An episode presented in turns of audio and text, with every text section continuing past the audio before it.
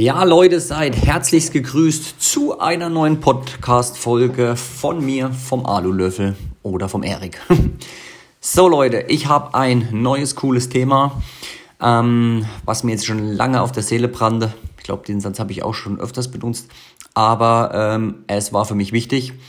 Aus dem einfachen Grund, wir praktizieren es schon länger, machen, haben das schon für sehr viele Kunden gemacht. Vielleicht ist einer von euch dabei, der, äh, dem wir da auch schon weitergeholfen haben. Und es ist aber ein bisschen umstritten, weil die einen sagen, um Himmels Willen, das darfst du nicht machen. Die anderen sagen, es ist völlig okay. Also, ähm, ja, ist ein bisschen umstrittenes Thema. Worum geht's? Es geht um das Thema Fahrradrahmenschweißen. Ähm, es gibt unterschiedliche Legierungen, wir haben unterschiedliche Materialien. Ich rede jetzt allgemein erstmal von Aluminiumrahmen, weil das eigentlich mittlerweile, ja, eigentlich so der Standard geworden ist. Chromolathem und solche Sachen sind eigentlich eher gering bis hin zu gar nicht mehr. Ähm, und die Alurahmen haben halt einige Schwachstellen, beziehungsweise sind es halt immer die ähnlichen. Ähm, sind im Grunde genommen zwei Stellen meistens.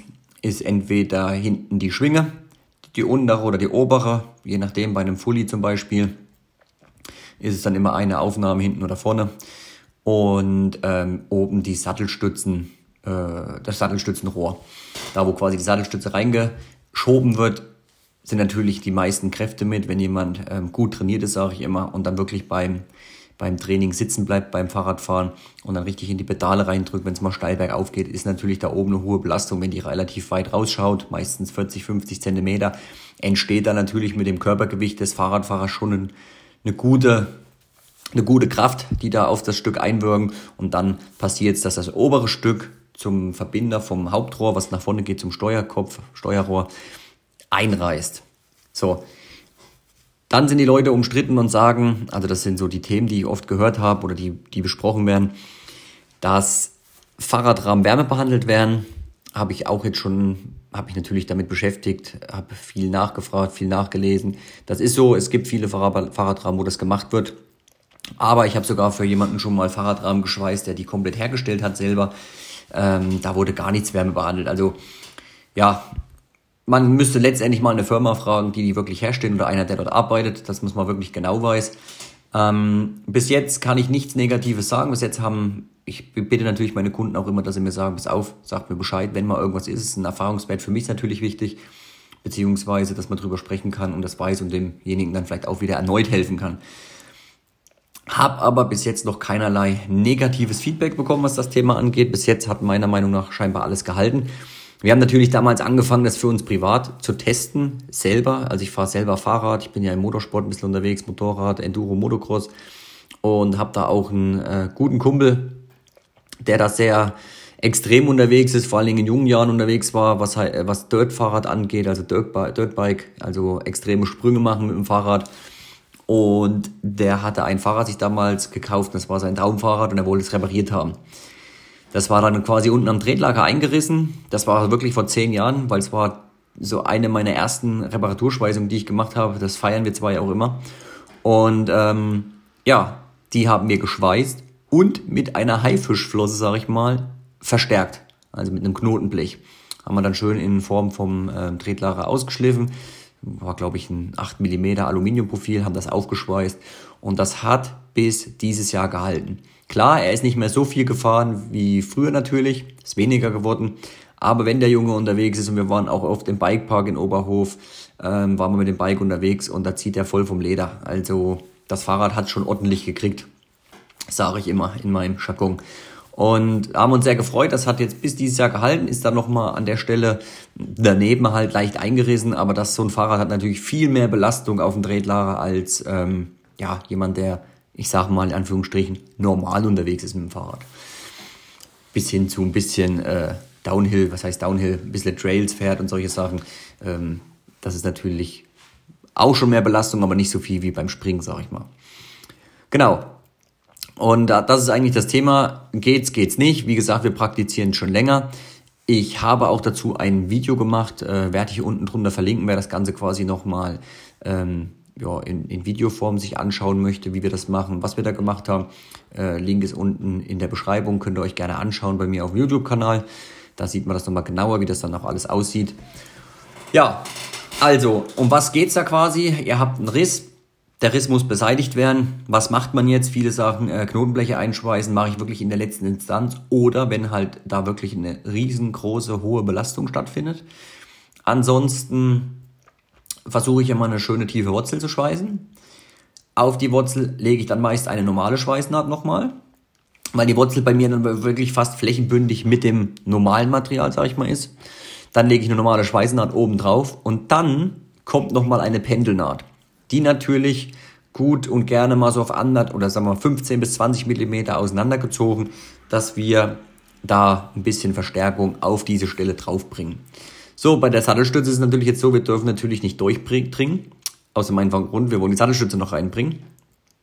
Da habe ich mir einfach von meinem Fräser äh, Bolzen in dem Durchmesser äh, abdrehen lassen, die ich dann quasi reinstecke, aus Stahl natürlich. Und dann kann ich einfach über den Riss drüber schweißen, verschweiße das Ganze. Wenn ich fertig bin, ziehe ich das Ganze raus und bin fertig. Es ist nicht 100%, ich sag mal, es ist 98. Man muss ganz leicht nochmal mit der Pfeile reingehen und das ein bisschen bearbeiten.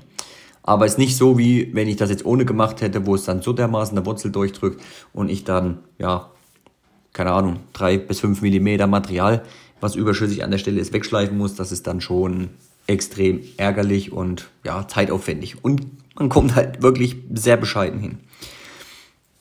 Dann zum Thema Riss habe ich gehört und gelesen, dass dann die Risse aufgebohrt werden. Ja, ich sag mal, äh, bei Kunststoff kenne ich das auch, funktioniert auch, weil ich bei Kunststoff sehe, wo der Riss wirklich endet. Bei Aluminium sehe ich es leider nicht. Aus dem einfachen Grund, das sind dann Mikrorisse, also man sieht den Riss bis zu einem bestimmten Punkt und dahinter geht der Mikroriss weiter. Woher weiß ich das? Wenn ich anfange zu schweißen, also ich sage mal, ich fange am Ende des Risses an, ähm, bis zu dem Punkt, wo ich es halt sehe, fange an zu schweißen, bringe ich natürlich Wärme ein und dann geht das natürlich erstmal so richtig auf. So ein bisschen, ist nicht viel. Und dann schweiße ich weiter und weiter und weiter und dann komme ich an den vermeintlichen Punkt, wo, wo wir sagen, hier müsste eigentlich Schluss sein. Da ist aber nicht Schluss. Durch die Wärmeeinbringung äh, Bringung dehnt sich das Material aus und dann seht ihr genau, das geht meistens gut fünf bis zehn Millimeter noch über das, was ihr vorher gesehen habt, was das Ende sein soll, noch drüber hinaus. Sprich, das Lochbohren würde nichts bringen, weil der Riss hinter dem Loch immer noch ist. Also empfehle ich immer, schaut genau hin beim Schweißen. Man sieht es, wie weit der Riss geht. Und wenn er denkt, ihr seid drüber, macht er noch fünf Millimeter mehr und dann seid ihr auf, auf, der, komplett auf der komplett sicheren Seite. Genau, und äh, das habe ich auch im Video gut gezeigt. Könnt ihr mal schauen, das seht ihr wirklich gut, ähm, wie das so ein bisschen aufgeht. Und das ist halt das, das Problem, dass es dann natürlich, wenn da nicht drüber hinaus gespeist wird, wieder kommen kann oder wieder einreißt, weil wir haben ja dann sozusagen wie so eine Sollbruchstelle wieder dort und dann reißt es natürlich wieder irgendwann ein. Genau, was habe ich dann gemacht? Das habe ich quasi die erste Wurzel gelegt, habe eine Naht drüber gespeist und dann eine Pendelnaht nochmal drüber gelegt. Wichtig bei der Vorbereitung ist natürlich die Farbe zu entfernen.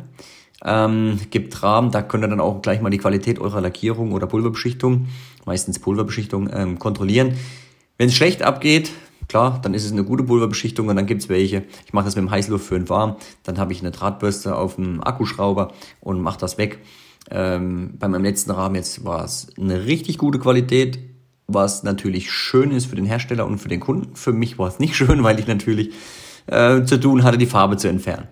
Aber natürlich im Nachhinein ist es natürlich top, wenn es eine gute Qualität, zeugt von einer guten Qualität, wenn natürlich die Pulverbeschichtung hält, auch wenn ich da mit einem Drahtigel drauf rum arbeite. Genau. So, das ist genau nämlich das Thema gewesen, warum ich das Ganze mal angesprochen habe, auch als Video. Ich habe mich auch über die Resonanz im Video gefreut, ähm, dass er wirklich mehrfach positiv war ich mach, muss natürlich den Hinweis, oder ich gebe auch den Hinweis, es gibt natürlich Stellen, die ich nie schweißen würde. Ne? Ähm, wo ich natürlich ein bisschen vorsichtig wäre, wäre Lenkkopflager, okay, also Steuerrohr meine ich vorne. Ähm, das sind so Themen, das kann wirklich böse ausgehen, wenn das nicht hält. Und ich sage immer, einen gewissen Ursprung hat es ja, warum das Ganze reißt. Und das sollte man nicht unterschätzen. Und Jetzt werden viele sagen, ja, der Rahmen ist ja von Grund auf aber auch geschweißt. Das stimmt, ist es ja auch logischerweise. Entweder ein Roboter oder bei manchen Herstellern macht es wirklich noch der Mensch. Aber ja, dann wenigstens irgendwie immer irgendwie eine Verstärkung. Also ich versuche immer eine breite, große Schweißnaht zu machen, sage ich mal. oder wirklich auch an den Schwingen hinten nochmal ein Profil in das Profil reinzusetzen. Also ich habe dann hier Rundmaterial oder quadratisches Rohr, äh, was ich innen drin nochmal einsetze, vorne anhefte und oben schmelze ich es dann am Riss einfach komplett auf, dass es wirklich auch hält und dann fülle ich den Spalt einfach wieder auf, wo das Material fehlt, ist kein Problem. Ähm, also das ist schon mir immer ganz wichtig, dass ich da auch ja einfach sicher bin und der Kunde natürlich auch, weil ich wie gesagt immer der Meinung bin, es hat ja einen Grund, warum es reißt, vielleicht irgendwo ich will jetzt nicht Konstruktionfehler sagen, aber dass halt an einer Stelle mehr Belastung ist als an anderen und dann kann man natürlich das Ganze vorbeugen, indem es innen drinnen verstärkt und ich bin immer jemand, der das gerne versteckt macht und nicht jetzt oben draußen einen riesen Knotenblech anbringt. Wenn man das irgendwo schön mit einpflegen kann oder einbringen kann, klar, warum dann nicht, dann ist es kein Problem. Aber ansonsten versuche ich es wirklich so zu machen, dass man es eigentlich nicht sieht. Genau. Warum dieser Podcast? Einmal, um das Thema zu sagen, was ist möglich, was geht eigentlich alles. Ein Fahrradrahmen, der defekt ist, muss man nicht wegschmeißen, man kann ihn reparieren und man kann ihn auch, man kann ihn ganz getrost schweißen. Dann, wie gesagt, die kurzen Steps, für die jetzt noch, äh, die das selber probieren würden oder selber machen möchten. Ich habe mit dem ALMG 5 geschweißt. Ähm, meistens nehme ich ein 3-2er Draht, je nachdem, wo ich gerade bin. Äh, zur letzten Naht habe ich dann einen 2-4er Schweißdraht genommen und ich mache Schweiße immer sehr, mit sehr viel ähm, Ampere, wenn ich natürlich die dicke Wurzel reinlegen möchte. Genau, also ihr seht, es ist einiges machbar wenn man das Ganze möchte, man muss sich natürlich ein bisschen mit auseinandersetzen und schauen, dass man wirklich die möglichst höchste Stabilität reinbringt in das Ganze. Entweder mit einem Verstärkungsblech, Verstärkungsrohr oder mit einer breiten Schweißnaht. Und an welcher Stelle ist das ganze Problem? Davon würde ich es auf jeden Fall immer abhängig machen. Genau. Ja, ich würde sagen, das können wir eigentlich äh, damit beenden. Ähm, ihr wisst, Fahrradrahmen kann man schweißen, da gibt es keine Probleme. Und wer das Ganze, wie gesagt, in Videoform sehen möchte, einfach auf meinen YouTube-Kanal. Ich schmeiße unten den Link mal mit in die Beschreibung rein. Könnt es euch nochmal in Videoform anschauen. Und ich wünsche euch dann morgen einen schönen zweiten Advent. Und wer noch ein bisschen Weihnachtskalender absahnen möchte, wir äh, von Alulöffel machen auf unserem Instagram-Kanal und auch bei YouTube so ein bisschen, wir switchen ein bisschen hin und her, machen wir einen Weihnachtskalender geht quasi noch bis zum 24. Also schaut gerne mal vorbei und nehmt teil und da habt ihr die Chance auch äh, coole Sachpreise zu gewinnen, auch von ähm, Schweißzubehör, Lieferanten. Also schaut einfach mal rein, würde mich freuen.